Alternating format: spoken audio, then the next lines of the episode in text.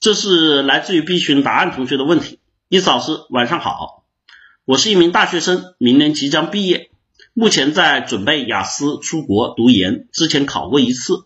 呃，我先问一下哈，答案同学，你大学即将毕业就大四哈，我问一下你什么时候接触我们课程的？你什么时候接触我们课程的？啊，大概调研一下啊，答案同学，哪一年接触我们课程的？Hello，高中啊，那意思你跟我们这个课程应该至少高中就五六年了，对不对？啊，二零一四哈，那那不是五六年了，你是。那最早的一批学员了哈，好吧，那这个我问一下，这么多年还跟着我们课程，为什么？听都听腻了，对吧？听了七八年了，你还没听腻啊？啊，跟了我们这么多年，为什么？请教一下哈，我们也做一些这个小的调研。之前是听恋爱啊，听猫哥的恋爱心态，然后呢？为什么跟了这么多年还还不放弃啊？我们这个课程有什么东西吸引你啊？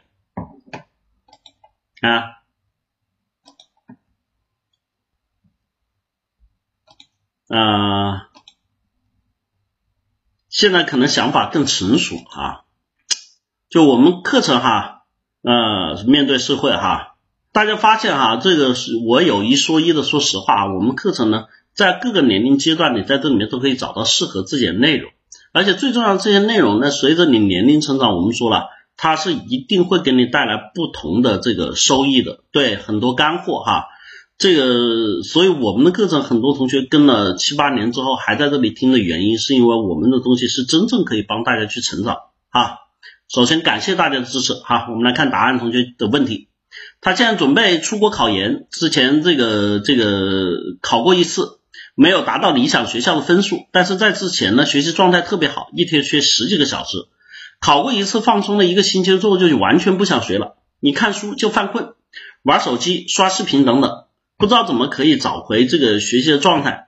而且现在对未来特别迷茫、焦虑，想以后能在一定程度上实现财富自由啊。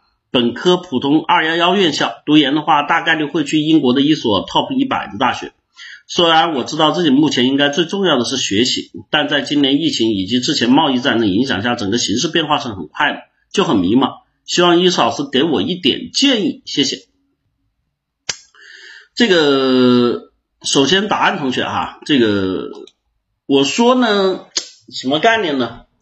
就说现在你考研，我首先得问一个问题哈，我我们很多这个考研的同学都有这个问题，你自己。考研为什么？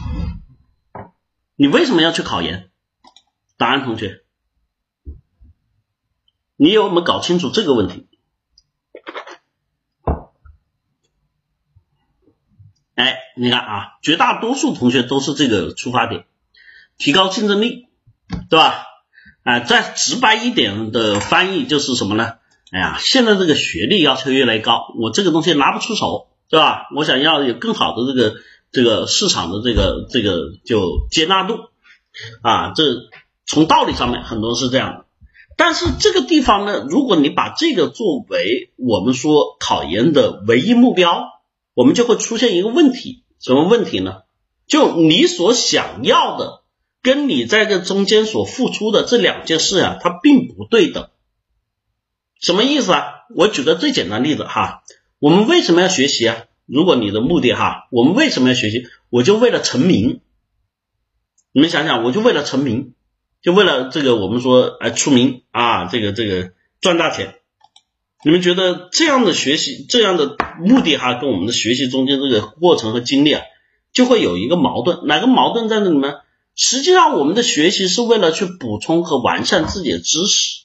那么，如果你只是为了去实现自己成名啊，让自己去得到一些利益的情况下呢？那我们在学习上面的这个方式和方法，以及学习内容的方向呢，就会发生这个逆变啊！就这个时候，你会发现，哎呀，我学这个东西，这个没用，那个没用，对吧？本身不是为了去完善知识结构的一个问题。所以在这种情况下，这种学习就会给我们带来一个很大的问题。问题什么？功利功利心太强，然后呢，他没有办法去累积成成套的知识体系。注意了啊，这个知识呢有一个很重要的点。当你学的是那种功利性课程内容的时候，你没有形成完整的知识成套体系的时候，它的知识的作用性和折扣性会非常的大。也就是说，绝大多数我们现在社会上面考研的同学都跟这个什么，都跟我们答案同学一样，就是为了这种功利性啊。就比如说，哎呀，我我现在竞争力不够，我想提高我的这个学历含金量，是吧？将来方便我出来找工作。实际上，这个地方你会发现。这种目的在你学的时候，你的我们说考研考什么专业，对吧？你一定会选热门专业。然后呢，这个考研中间我们要去怎么样去实现自己的这个考研的这个目的和内容？我们会发现，尽可能的去通过一些我们说的啊，这个就标准化的流程。因为考研本身也是跟导师，所以很多人就开始把心思花在这个现在学术氛围不好的情况，把心思花在这个。搞关系、找导师的这个过程上面对吧？所以这种情况下，把本身考研应该去完成学习体系的这个过程啊，给怎么样？给打断了。所以这个东西对于大家来说，它并不是好的。所以一老师上来先第一件事情问大家，问包括答案，你为什么要考研？这个很重要，因为我们要知道哈，当你完成大学的基础教育，就我们说大学四年教育之后，至于读研、读博、读博士后。这个东西我跟就你们到了这个年龄，到了这个层次哈，已经不是低层次人群，我跟你们讲话一定不会讲那么浅啊，啊，会讲深层次一点东西。你们在这个时候是要有完整的思考，因为你们已经是我们说叫青年先进的新青年阶段，甚至应该说将来有可能你们会成为国之栋梁，对吧？会成为民族的希望。这个不是我们说的好像鸡汤文，而是真真实实的这个。过程，所以在这个时候，麻烦你们自己认真去思考一下，思考一下自己的人生，因为你到这个阶段，你下个阶段你要开始真的走向社会了。你很多这些同学为什么到了社会上不能适应，就是在这个地方出现了断层。断层是什么？你要对自己人生有一个大概的规划和方向。我们在这里面发现，真正哈就在这个读研、读博、读博士后出来之后成为人才的人。我们发现有一个统一特征，什么特征呢？他们对于自己人生的方向和目标非常的坚定，非常的清晰。这些人他们是能够获得成功的，对不对？你们自己去看身边的答案同学，就你看以前你的那些做得好的师哥和师姐，对吧？你去看他们一定是有非常清晰的规划。我要成为哪种人？我要在里面获得哪些知识？我要达成什么样的水平？而不是像你这样的，我只是一个懵懂的一个概念啊！我想提高我的含金量啊，向你包括一下，增加一下见识。我为什么要出国镀个金？说句实话，我往往看到这些评论，看到这种想法的同学，是真的啊，真实的。你完成了这个，就我们说的研究生回国之后，你依然，你依然是泯然众人矣。也就是说，你完成了这个镀金的过程，但是就我们说的叫外包装。但你内心的这个能力、期许、标准这个东西并没有提升。当你真正面临走入社会、面临生活、面临这个真正选择的时候，你会发现自己根本没有成套的，就我刚刚说知识体系也好，价值体系也好，人生的这种我们说的人生格言、人生观也好，你都形成不了一个整套体系，你就没办法在实际生活中去完整的应用。而当你一旦没有完整的应用的时候，对于你来说，这一切都变成了什么纯功利的一个过程。所以很多你看到这些出来的同学，镀完金出来的同学，走上社会之后，变得就我们现在一直在批判的，就最强的精力精精致的利自利我主义，对吧？精致的利我主义，一切都是为了满足自己的利益，一切都是为了追求这。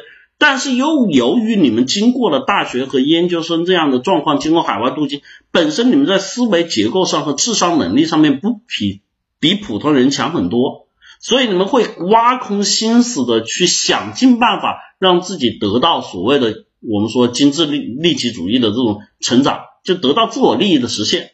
最后的结果是什么呢？最后的结果就是你们不但不会成为国家的栋梁、社会的希望。啊，民族的希望，你们反倒会成为这个国家和社会的蛀虫。这是真实的话啊，伊嫂子，我看了很多身边的案例，对吧？就真的各种各样的手段，巧取豪夺，各种。对于普通人来说，你们已经有了更好的一个上升的通道。但是我真实的跟你们说，人生呢，我们让自己活得好并没有错。但是我觉得让自己活得好和让自己活得有意义两者之间，我希望你们能够做出正确的选择。意义这件事情并不是以好坏来打算的，因为当到人到了一定层次，到了就我们说能够去让自己镀金，能够成为人群里面这个百分之一的时候。我希望你们的选择能够更为的慎重，不要把自己人生放在那个没有其他长进的地方。可能我说这个话呢，对于有些同学是听不懂的啊，但是我知道答案同学听不能听得懂。那么对于你的建议呢，我想说，现在目前为止，你首先要解决第一个问题，你为什么要考研，对吧？你的人生规划是什么？由此而去重新给自己定义我要考的专业。我要做出努力的方向，以及你选择学校和导师的这个理由和原因，听明白了吗？这才是最重要的。当只有你这一关过了，当只有你这一个点完成了，你在接下来的意思是我告诉你，在接下来的五到十年，你都不会再困惑了，而且你会感觉自己特别有劲儿，就你会朝这个目标跑起来特别有劲儿。而且最重要的是，在这个过程中，因为你跑起来又有劲儿，目标又明确，你会明显的感觉到你跟周边人的这种差距的拉开，就你会一骑绝尘。也就是说，这一关过了，你就真正可以成为我刚才所说的国之栋梁、民族之希望，会成为人群里面那个可以让每个人去点赞和骄傲的人，好吧？答案同学，这是我真实的说哈。就你决定自己能不能真正成为人群中的那个百分之一，真正去改变我们未来生活和发展的这么一个人，我觉得这一点是非常重要。可能对于有很多时候有些同学提问，我都不会讲这么深。但是你到了这个城市，你再进行这样选择的时候，我希望伊思老师我讲的这个东西能听得懂。答案同学理解了吗？真的哈，不要太过于功利化。让自己的这种理想化再多一点，让自己搞清楚你人生到底是为了什么，你想成就什么样的事业，好吧，加油啊！